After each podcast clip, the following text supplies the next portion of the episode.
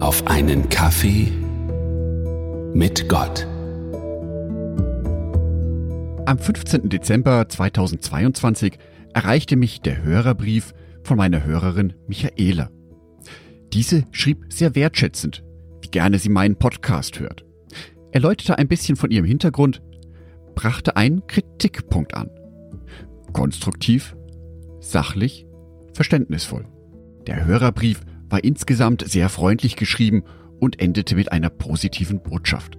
Während ich meine Antwort vorbereitete, ploppte in meinem Hinterkopf immer wieder eine Frage auf. Darf man das eigentlich?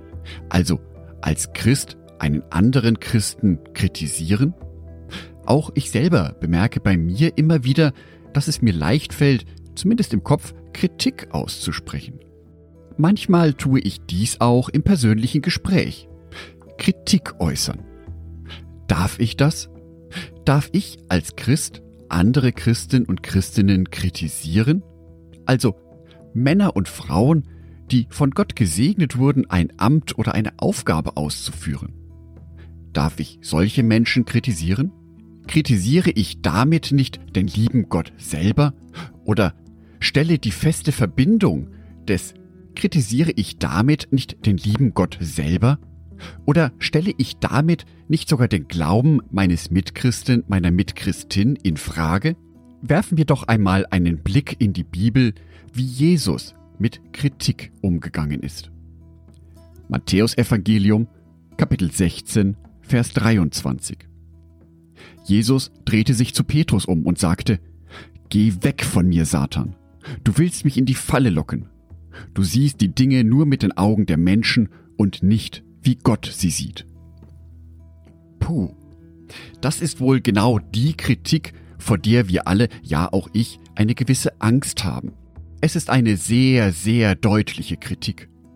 Es ist eine Kritik, die den gläubigen Petrus mit Satan gleichsetzt. Und das ist wirklich ein Brett.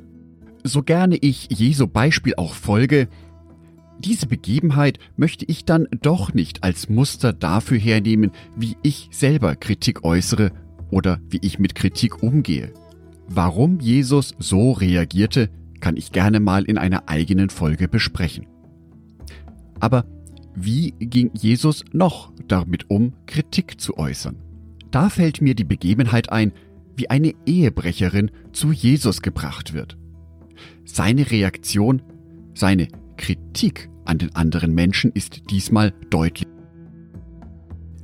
Johannes Evangelium Kapitel 8 Vers 1 Aber sie ließen nicht locker und verlangten eine Antwort. Schließlich richtete er, Jesus, sich auf und sagte, Wer von euch ohne Sünde ist, der soll den ersten Stein werfen. Damit bückte er sich wieder und schrieb weiter in den. Diese Reaktion von Jesus gefällt mir schon um einiges besser. Schließlich ist sie nicht so verletzend und scheinbar hat er auch die anderen Menschen nicht gleich mit Satan gleichgesetzt. Was Jesus tatsächlich in den Sand schrieb, erklärt die Bibel nicht. Aber die Kombination aus dem geschriebenen Wort und der Aussprache mit dem Stein, der geworfen wird, der war deutlich genug, um den Anwesenden zu zeigen, dass sie selber im Unrecht waren dass auch sie ihre Fehler hatten. Tolle Strategie von Jesus, das meine ich ehrlich und aufrichtig. Aber für meinen Alltag, hm, da ist das eher wenig hilfreich. Für das Thema Umgang mit Kritik komme ich also zu der goldenen Regel zurück, die in der Bibel steht, wenn es um das Verhalten zwischen Menschen geht. Lukas Evangelium Kapitel 6 Vers 31 Jesus spricht Behandle andere so, wie du von ihnen behandelt werden möchtest. Für mich persönlich heißt das, ja, Kritik ist erlaubt, aber sie läuft nach gewissen Regeln ab und vor allem immer hilfreich und liebevoll, nie gegen den Menschen, höchstens gegen die Idee oder das Verhalten. Kritik sollte nicht eingesetzt werden, um einen anderen Menschen herabzusetzen, sondern dafür, damit das Werk von Gott noch besser verbreitet werden kann, damit ich selber noch ein wenig besser werden kann. Ich wünsche dir, dass du dich weiterhin für Jesus Christus und sein Werk hier auf Erden einsetzt.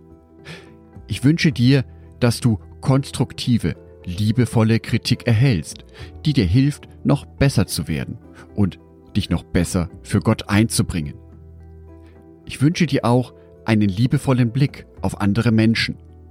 Einen Blick, der Menschen nicht herabsetzt, sondern ein Blick, der ihnen hilft, besser zu werden. Einen Blick, der uns als Christen hilft, noch besser zusammenzuarbeiten. Angedacht von Jörg Martin Donath, Bibeltexte eingelesen von meiner lieben Frau Sonitschka.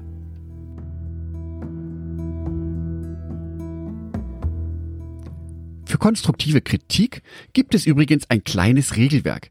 Dies möchte ich euch kurz vorstellen. In der ersten Phase geht es darum, der anderen Person aktiv zuzuhören. Ihr dann bei der ersten Antwort zunächst einmal zuzustimmen. Was hat diese Person gut und richtig gemacht? Im dritten Schritt zu sagen, was habe ich heute von dir gelernt? Und im vierten Schritt dann die Kritik. Ein Gegenargument, eine respektvolle Kritik anzubringen. Vielleicht hilft euch ja dies, wenn ihr beim nächsten Mal etwas seht, wo ihr euch denkt, ja, das könnte man besser machen. Dafür wünsche ich euch Gottes Segen. Euer Jörg. Ein herzliches Dankeschön an alle meine Patreons, die es mir ermöglichen, weiterhin den Podcast auf einen Kaffee mit Gott zu produzieren. Herzlichen Dank an Sonitschka und an Andreas Pfeiffer. Auf Patreon kannst du mich bereits mit einem Euro monatlich unterstützen. Oder du lässt mir ein paar Sterne da. Das sagt dem Algorithmus nämlich, dass dies ein guter Podcast ist und wird so mehr Menschen angezeigt. Vielen Dank schon vorab.